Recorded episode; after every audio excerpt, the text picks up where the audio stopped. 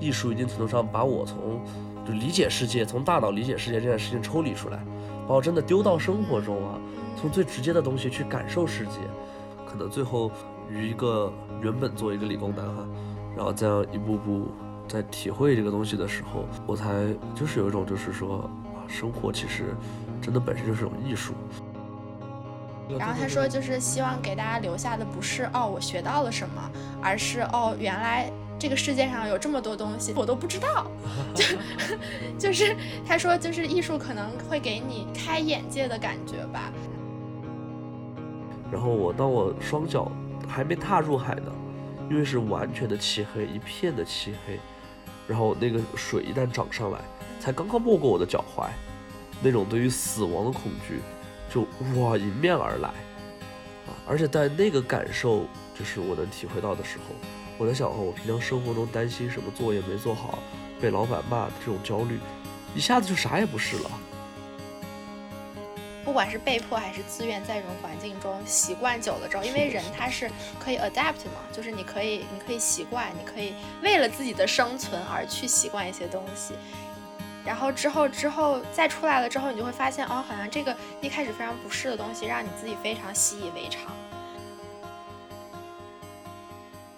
大家好，欢迎收听啊啊啊啊！一档由三位年轻艺术从业者主持的泛艺术类聊天播客，我是韩琦。呃，今天呢，另外两位主播静雯和悠悠在准备他们期末的 degree show，稍微有些繁忙，我就邀请来了我的好朋友任荣熙来跟我一起撑撑场，我们聊聊天，聊聊最近生活，聊聊艺术。欢迎任荣熙。好的，你好，你好，鼓掌，鼓掌，鼓掌，谢谢你欢迎我。啊，这个也是十年的朋友了，没有想到，快十年了吗？十年了？哦，真的十年了，我的天呐。嗯，十年了，是的。好，大家好，我叫荣熙，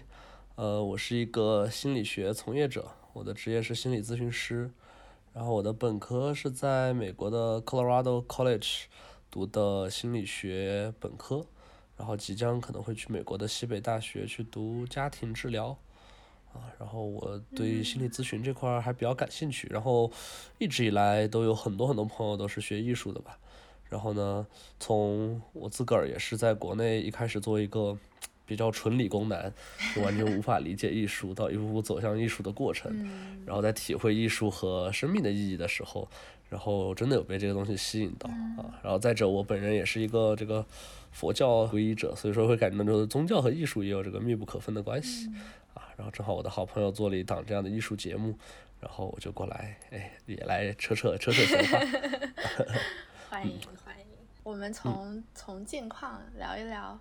你最近过得怎么样？还好吗？最近其实我感觉，当然也是因为我最近恋爱了，所以说可能生活比较繁忙。嗯。啊，然后，但是于这个国际的大形势啊，就是前不久有一种感觉，就是因为艺术很多东西很直觉嘛。啊，然后我一直以来，我从小到大都会感觉很多东西说不清楚，啊，然后最近比如说让我比较担忧的一件事情就是这个世界，嗯，啊，然后于世界而言呢，就是我从小到大都有种感觉，就是说美好的时代即将结束，美好的时代即将结束，啊，于我个人而言，我会觉得那个玛雅人那个预言，就二零一二年的世界末日，我感觉就像是一个转折点一样，在那个时候是一个世界的高峰，像是。不管是文明也好，还是精神也好，就包括我们现在回看，举个最简单的例子吧，我们早期拍的《武林外传》啊，就我靠，那会儿那么敢说话，就这种讽刺政府的话，居然能这样说，啊，搁今天的那都对吧？啊，然后再比如说再看以前的奇葩说，就是像什么同性恋啊这些话题都可以聊，然后我就啊，然后最近我就在想一件事情，就是我们可能之前哈二零年的时候我们会说啊，一九年的时候还可以出去玩什么。然后到现在可能要怀念的是二零年了，就那会儿虽然有疫情，但是不至于像现在这样。啊，然后我就会突然体会到，就是如果我们把世界眼光放长远来看，哈，就是这个从世界的角度、历史的角度，其实战争和瘟疫才是常态。啊，我们之前那张一种一种和平的时期，在这个整个历史上都是特别难得，但可能也是因为正好经历了像就是二战的这样的。一个巨大的冲突，然后然后有这么漫长的一个和平，啊，啊，然后直到今天，我感觉可能我们下一个这个灾难的日子又要开启了，啊，所以就其实于整体而言，其实我最近自己个人啊过得还挺好的，生活也没有什么，只是从这样一个宏观的视角来看的看的时候，我会觉得，就这虽然是一个很消极的话哈，但其实也是蛮积极的一件事情，就是我们会看到，可能日子会越来越糟。所以就不要再把眼光去 放在虚无缥缈的未来，我们可以真的开始活在当下啊！这何尝不是件幸事？有道理，有道理。是我们上一期播客在聊威尼斯双年展嘛，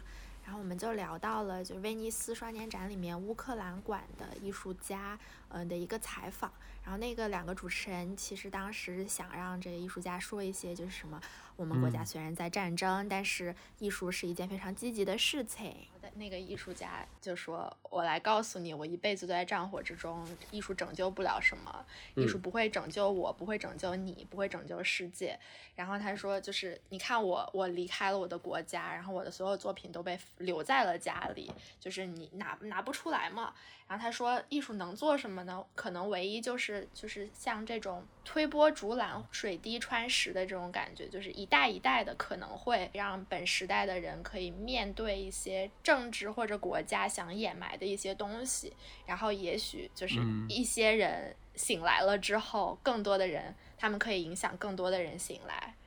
然后他说，其实 艺术本身可能没有太大的意义，但是就是首先它可以治愈自我。然后你治愈自我了之后，身边可能就 radiate 出去一些 positive energy。然后更长久的说，可能就是就是来记录一些时事和反映一些当下的问题，然后让之后的一些人也许有一些 I don't know 感受吧，可以有一些小小的改变。我 就是关于这个醒来这件事儿，就就是可能也是最近我又在接触这个存在主义的一些东西，就会体会到一种就是。首先存在即合理，就是比如说鲁迅当时在批判中国的这种愚民，啊，说这些人就怎么怎么样。我在，尤其是我有的时候和我爸妈哈谈论起，对于一些就是对政府的一些就是举措感觉不好的时候，我爸妈就会像那种愚民一样的说啊，政府都是为了什么什么什么什么。然后那个时候我就很愤怒，就是之前会。然后最近我就会在想，那他这也是一种活法，就像存在主义所强调的，这也是一种活法呀。就是他不醒来，他也是一种活法呀。就是干嘛非要说他就是得醒来才是一种活法呢？这个倒真是我最近可能就两三个月突然开始有的新的视角，因为可能之前自己也比较左吧，然后周围的环境也超级左。然后有一天突然有个朋友就跟我讲了一句话，他说：“哦，你见过，就是那个 Tony，我们在北京见过。”啊，他说：“他说当很多时候我们坚定的认为一样东西比另外一项东西好的时候，啊，一场害人害己的运动就开始了。”啊。然后我就仔细一看，社会是历史都是这样的啊，对吧？西方觉得比比资本主义比那个好，中国人又觉得这个比资本主义好，然后大家就闹闹，然后到头来谁都没弄好，啊，这个只是在越弄越糟的感觉。然后那天我们就说到一个关于神经的事情，这种大脑神经，啊，就是说我们大部分在做事儿的时候，比如说我们去呃画画吧，假如画画，很多时候很多时候进入那个状态了，你就能画很好。但如果一旦开始思考，啊，我这个地方该怎么画，该怎么画，可能那个画就很难呈现出你最本来想呈现的东西啊。那比如说对于体育的来说也是这样子哈，就是你做的过程中想太多了就会这样。然后我们从神经角度来讲，就会说我们的理智哈，它有很大的作用是帮我们考虑后果。所以说理智一旦开始加入，就是它在做的过程中，先不说前面计划的过程，在做的时候它一旦加入，本质上就在添乱。就在那个中间的过程中，理智开始工作了。但如果能够哈，理智层面。去添乱的越少，这事儿吧，感觉就就就越妙啊，就越妙。所以一定程度上讲，我会感觉到，就是艺术好像于我而言哈，它会有一层这样的一种美妙的功能，就是把我这该死的大脑关掉啊。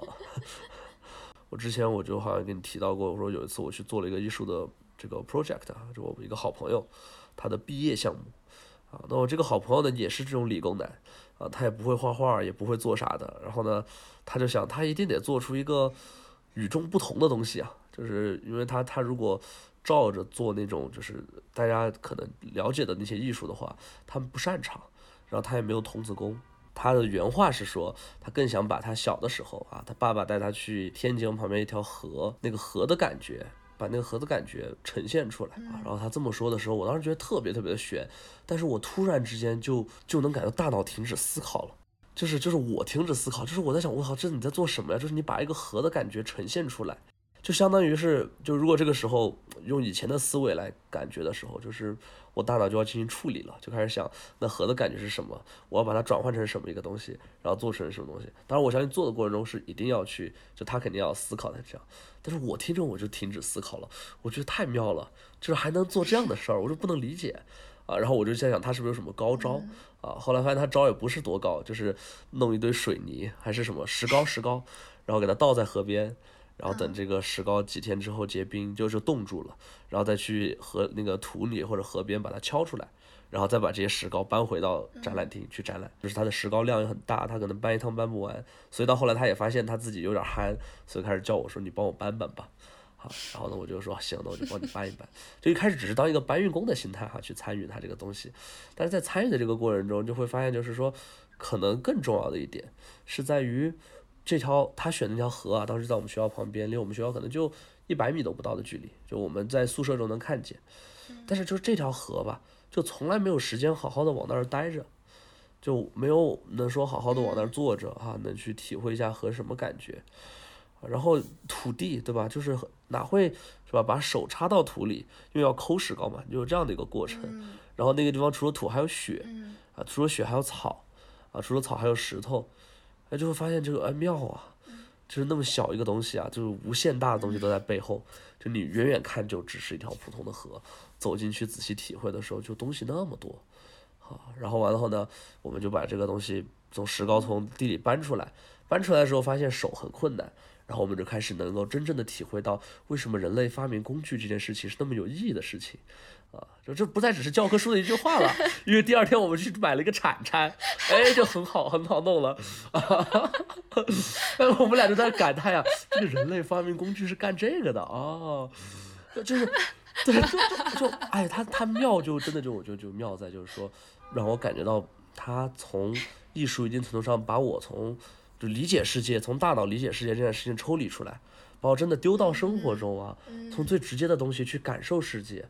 可能最后于一个原本作为一个理工男哈，然后这样一步步在体会这个东西的时候，我才就是有一种就是说啊，生活其实真的本身就是一种艺术，但是大家可能没有抱着那样的感觉和态度去认真的体验。啊，然后总感觉好像说艺术是一个特矫情的东西，还是特特特装的东西，或者什么样啊？然后我觉得这确实是巨天大的误解，就这个误解不仅是对艺术的误解，主要是自己的莫大的损失啊！就是这种生活之美，这这亏啊你，你亏啊！所以，我我刚写了，我写了一点，你在说的时候，因为我不想打断你。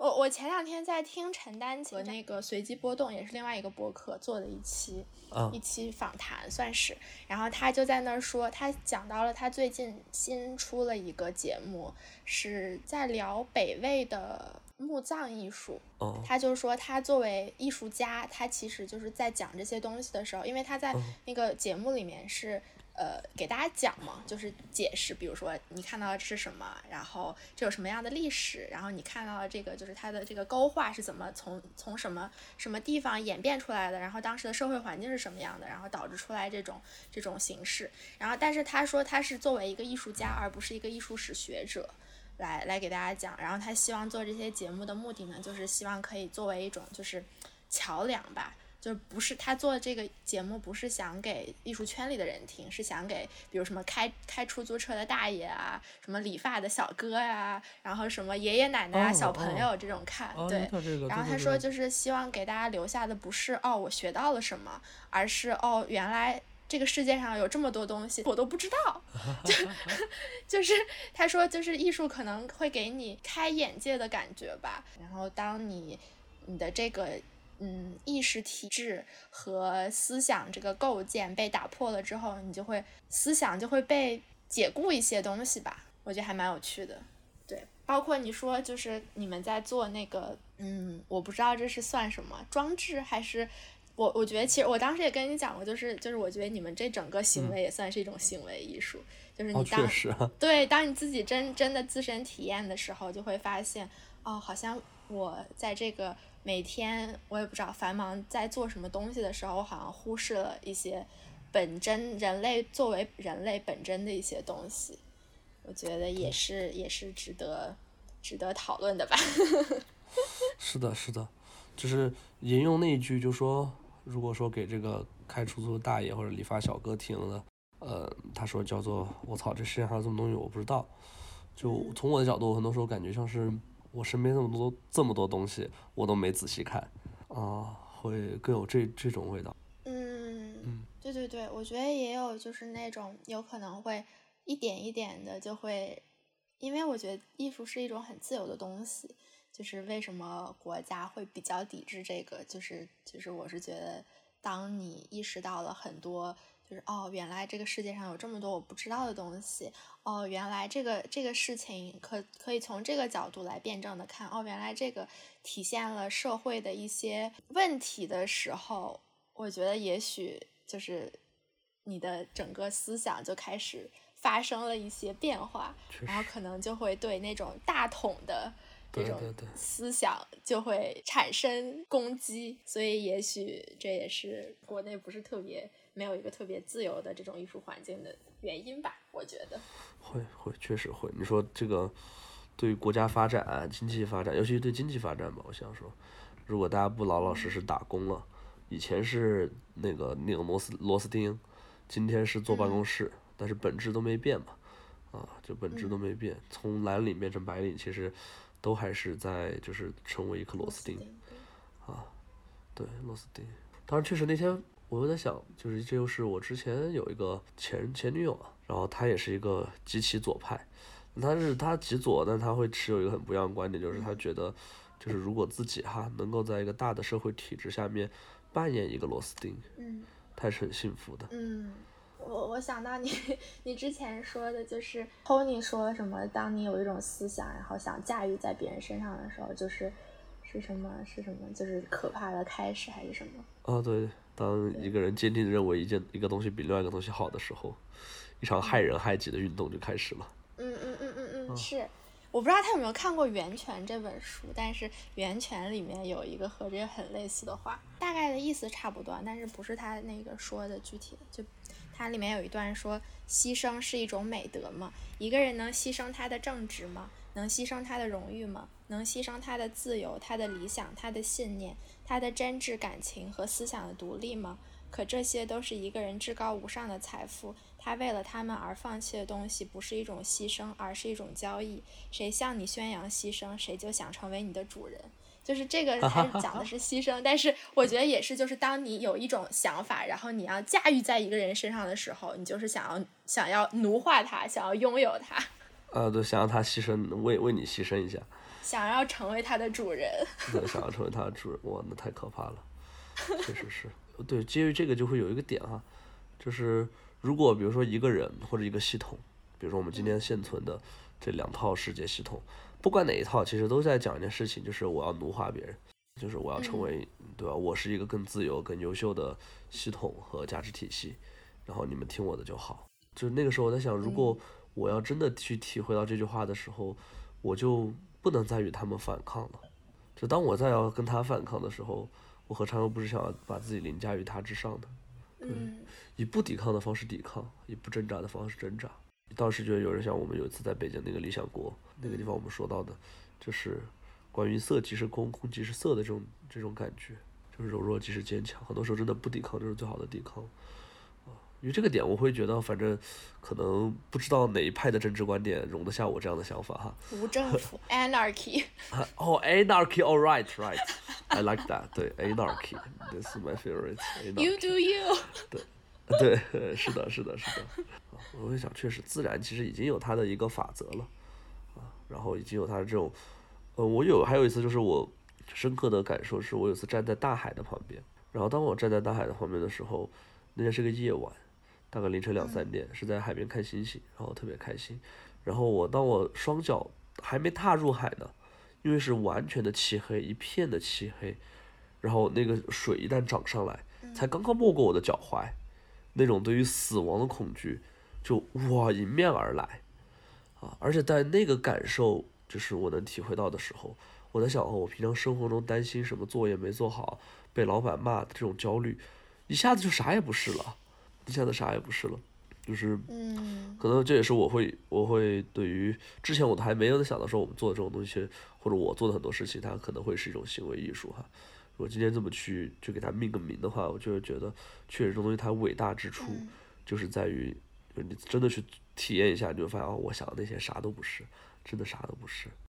我觉得就是也是，哇，行为艺术也是一个标签啦，就是其实也是源于生活的嘛，它也是生活的一部分。对，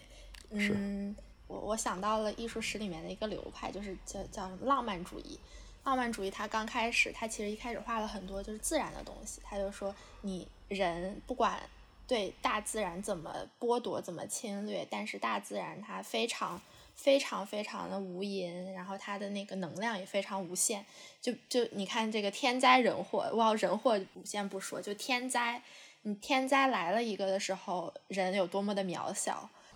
对，就我在想到就是存在主义哈，嗯呃，因为我们之前办了一个这样的心理学的团体啊，团体就大家坐下来来讨论存在这件事情。嗯但大家讨论存在，就不是说从哲学角度讨论，就是从自己生活角度，对吧？就说今天我这个我老公鞋子不好好放，我每天打扫卫生，他还是乱扔，然后我很烦，怎么办？就是 这种事儿啊。嗯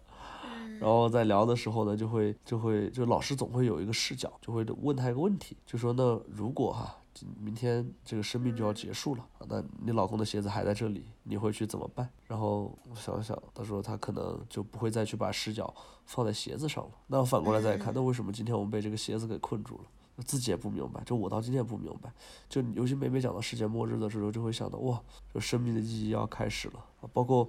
各种各样的灵性节目吧，啊，大部分去做这个灵修类的人，一般都是得得先得个癌症啊，然后然后哎，老师医生说你只有三个月了，然后他去他就说那我要好好生活，然后这份好好生活的这种动力和源泉，让他走上了各种接触了一些这样的东西，然后他可能最后活了四五年，啊然后在这个过程中一直在宣扬这个东西，然后我就会想，就说确实当我们能够感知死亡的时候，哇，那个生生命力的旺盛程度，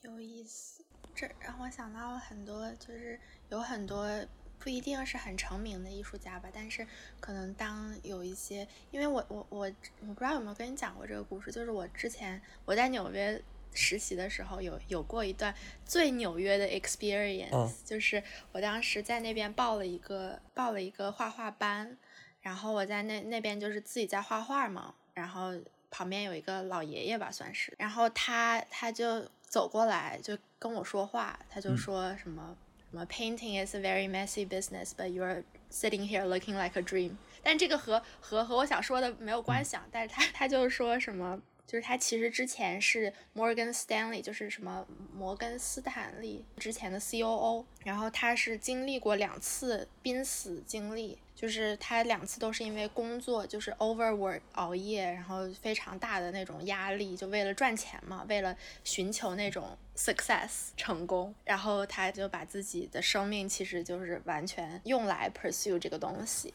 然后他说，就是经历了第一次濒死经历，经历是他就是心梗。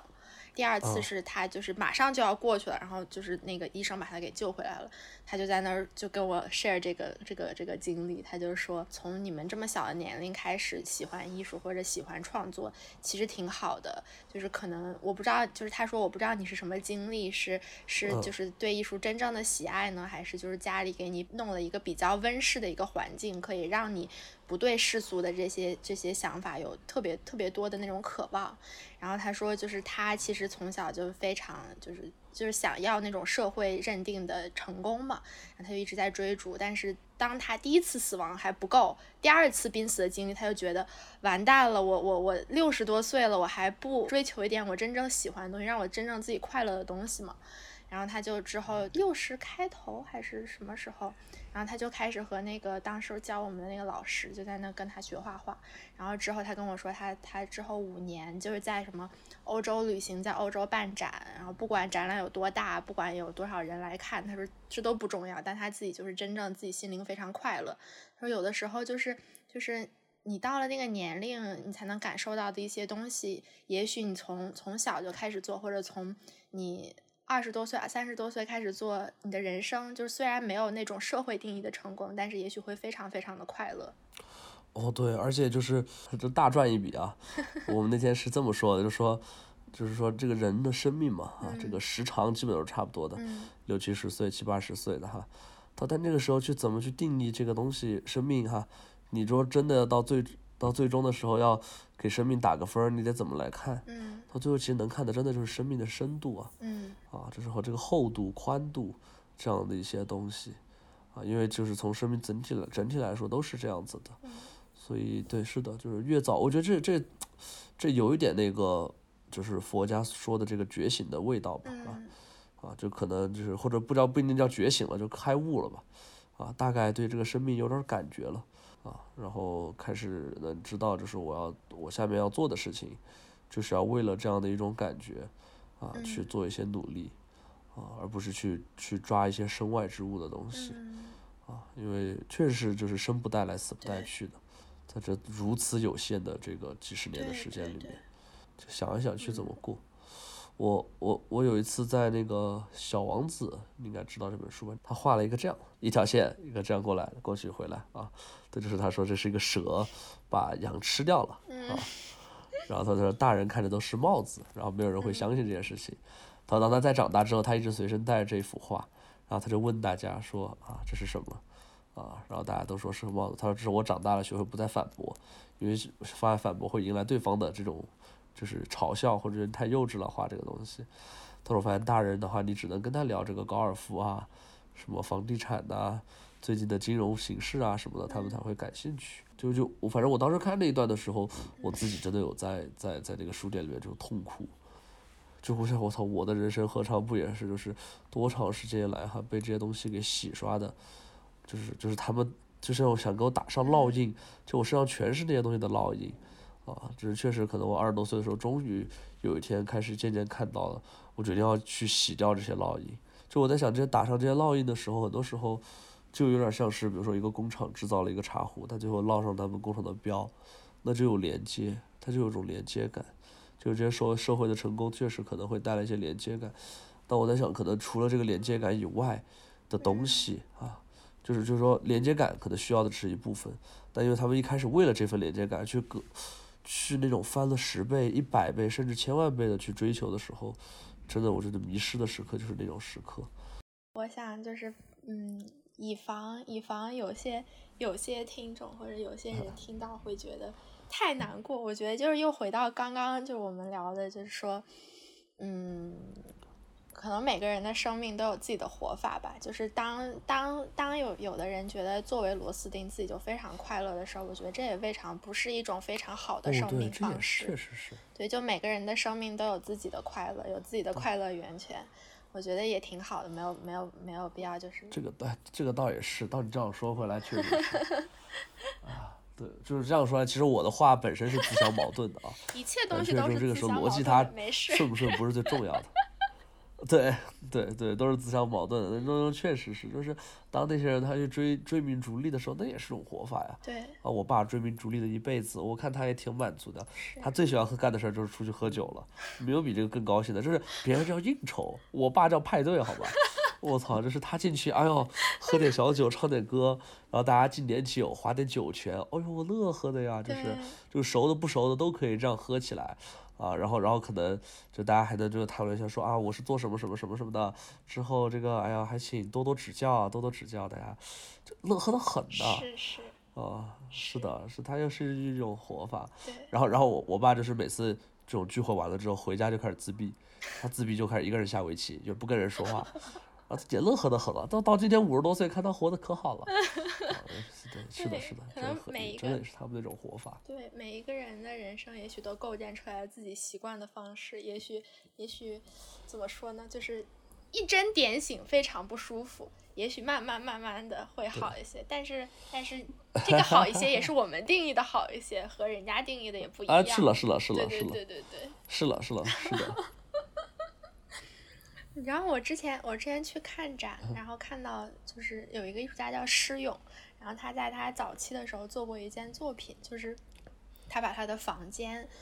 用那个声音，呃，用那个薄膜给隔开，就每个空间用薄膜隔开。然后呢，他在每一个薄膜上面放一个扩音器，在他自己的房间里放一个收音器。哦，这样就他不管在他房间里做什么，声音都会就是非常非常大的传播出去。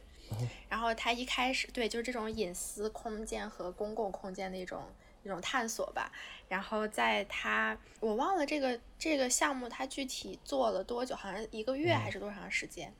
然后他说，他从一开始的非常不适，然后到最后的非常适应。他说，就是最后得出的其中一个结论就是，当你在一种环境中，不管是被迫还是自愿，在一种环境中习惯久了之后，因为人他是可以 adapt 嘛，就是你可以，你可以习惯，你可以为了自己的生存而去习惯一些东西。然后之后之后再出来了之后，你就会发现，哦，好像这个一开始非常不适的东西，让你自己非常习以为常。就也蛮有趣的，这种习惯的力量特别强，而且而且真的没法去说它不好。哎，我说到最后好像还有一个点，我特别特别想说，就是我之前有一段时间突然特别迷恋这个哲学的辩论辩证，就那段时间对康德特别感兴趣，然后之后然后就会看他的这个。这个这个论辩嘛，他自己会写自己很多论辩，比如自己给自己一个议题，就是时间是有尽头的还是没有尽头的，然后自己会从两个角度来论证，啊，然后有一天我就自己也开始做这样的事情，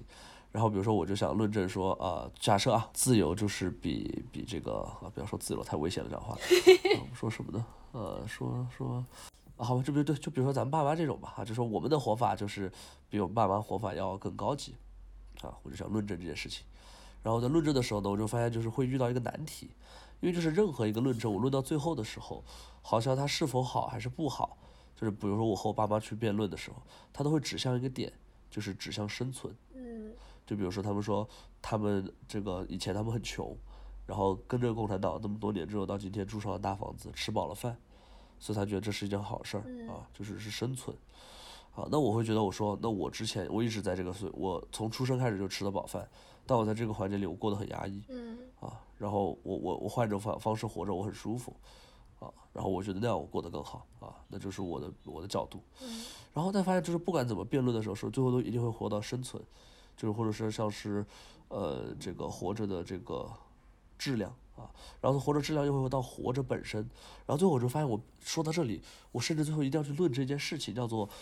活着比死了好，嗯。然后我才能去证明说 A 是 A，以及比 B 高级，就是这个活法比那个活法高级，因为因为他们其实最后终都是指向活着这个事儿，就是你怎么活吧啊。然后我就在想呢，我操，如果从论证的角度来讲，我怎么去论证活着比死了好呢？这听着也没什么问题啊，就是就是就是我也很想活着，确实我也想活着，我也不想死啊，但是我凭什么就能论证活着比死了好呢？就是我觉得这个论证，它超出了我的大脑计算机运作的功能或者能力范围外，就这不是一件我能去论证的事情。我正在体会，活着比死了好，这他娘的凭什么呀？啊，就是我想活着就能说活着比死了好呢，好吗？对吧？就如果我想吃红烧肉，我就能说红烧肉比蔬菜好吗？那也不行啊。然后，然后到最后我就放弃了，就是到，就是我真的这件事，我当时做了一两个月，就每天在论证。就是我论证到最后哈，一个结论性东西，就是中间有很多的思考，就没事儿我就自己开始想，因为我花了很长的时间在家里做这个是空想社会主义啊，就是在家里空想，就什么也不做，就空想，每天就想啊，然后就没事儿就点根烟开始想。然后，然后，然后回来就会发现这事儿我真的证明不了。那我说，如果这个事情证明不了，我怎么能够证明一个东西一定比另一个东西好？我又怎么能够证明我这个活法比他那个活法好？唉，算了算了，吃饭去，吃饭去吧。最后，最后，最后，最后的感叹就是好吃饭、洗澡、散步、睡觉，啊，能把这几件事做好就成了。然后我在做的其他的任何的。就是其他的事情啊，我想他都有一个很重要的主旨，就是帮我把这几件事情做得更好一点，啊，就是比如说我挣钱，让我吃得好点，睡得好点，啊，我做心理咨询什么的，让我探索我人生的意义哈，那其实也让我更重要的一点，我觉得也是让能让我的生活本身变得很舒服。啊，就是我自己活着体验感很好，啊，至于最后我思考出来宇宙有没有终点这个事情，它也跟我没有太多的关系，我是想，啊，所以回去吃饭吧，吃饭吧。啊，大概大概我的我的思考就是这样的方式，最后就结束了。啊，然后我我当时有趣有趣有趣啊啊，然后然后这一点我确实，但是就是我说，其实我当时做那个艺术 project 是在这件事儿之前，当时可能没有这样的思考，但是已经有那些体验了。而当我在后面又做了很多思考之后，再回想起那些事情的时候，就是有一点就是，其实我做那个项目哈，它更多的一点其实就是像说，啊，那我就把这个事儿给做了吧，我就搬搬吧，搬吧，你把砖搬好吧，啊，这事也没啥，啊，这是搬好吧，啊，你说这个真的为了个啥，也没为了个啥，啊，大概是这种感觉，然后真的挺幸福的。所以，所以，所以就是可能不知道大家听着消不消极啊，反正我还挺开心的。就是自己开心就好了，管他人想的什么呢？呃，说回来，确实就是这么一句话啊。嗯，就是说这个这个这个话听了那么简单，为什么做了那么难？就是我们在真正的生活的每一个时刻的时候，那种很细腻的东西啊，还是需要慢慢去体会的。挺好的。最后我一想到就是看一个职，我不是打那个有个电脑叫 DOTA 嘛以前，然后那个 DOTA 有一个职业选手哈，他有一天在讲解一个 DOTA 的技术，啊，这个技术呢是一个宏观的技术，就是对于整场比赛的局势的理理解，因为这是一个五打五的比赛，所以有十个人。然后他这么说，他说这个东西吧，这么跟你们说吧，就只能说这个就是很重要啊，然后。懂的都懂啊，这个不懂的我说了也没用啊，所以懂的都懂，你就这么着，你慢慢品吧，慢慢悟吧啊，然后就下播了，然后就下播了，然后就下播了，所以在我们今天结束时刻，我就感觉我回我得回去上班了。啊，然后我也很想说这句话，要回去继续搬砖了。啊，对，我回去继续搬砖了，要不然说说说，哎，这这闲扯聊的这些东西吧，很重要，真的很重要啊，但是我只能说懂的都懂啊，这种。懂得慢慢悟吧，就，满足一下我的自恋啊，这满足一下我的自恋。这个这个结尾不错。虽然虽然刚刚没有准备剪进去，但是我可以考虑一下。好，那那那无上荣幸，无上荣幸。好，嗯。好的好的，感谢感谢荣幸，再以掌声结尾。哈哈哈！哎呀，这个这个和你聊聊真的非常开心。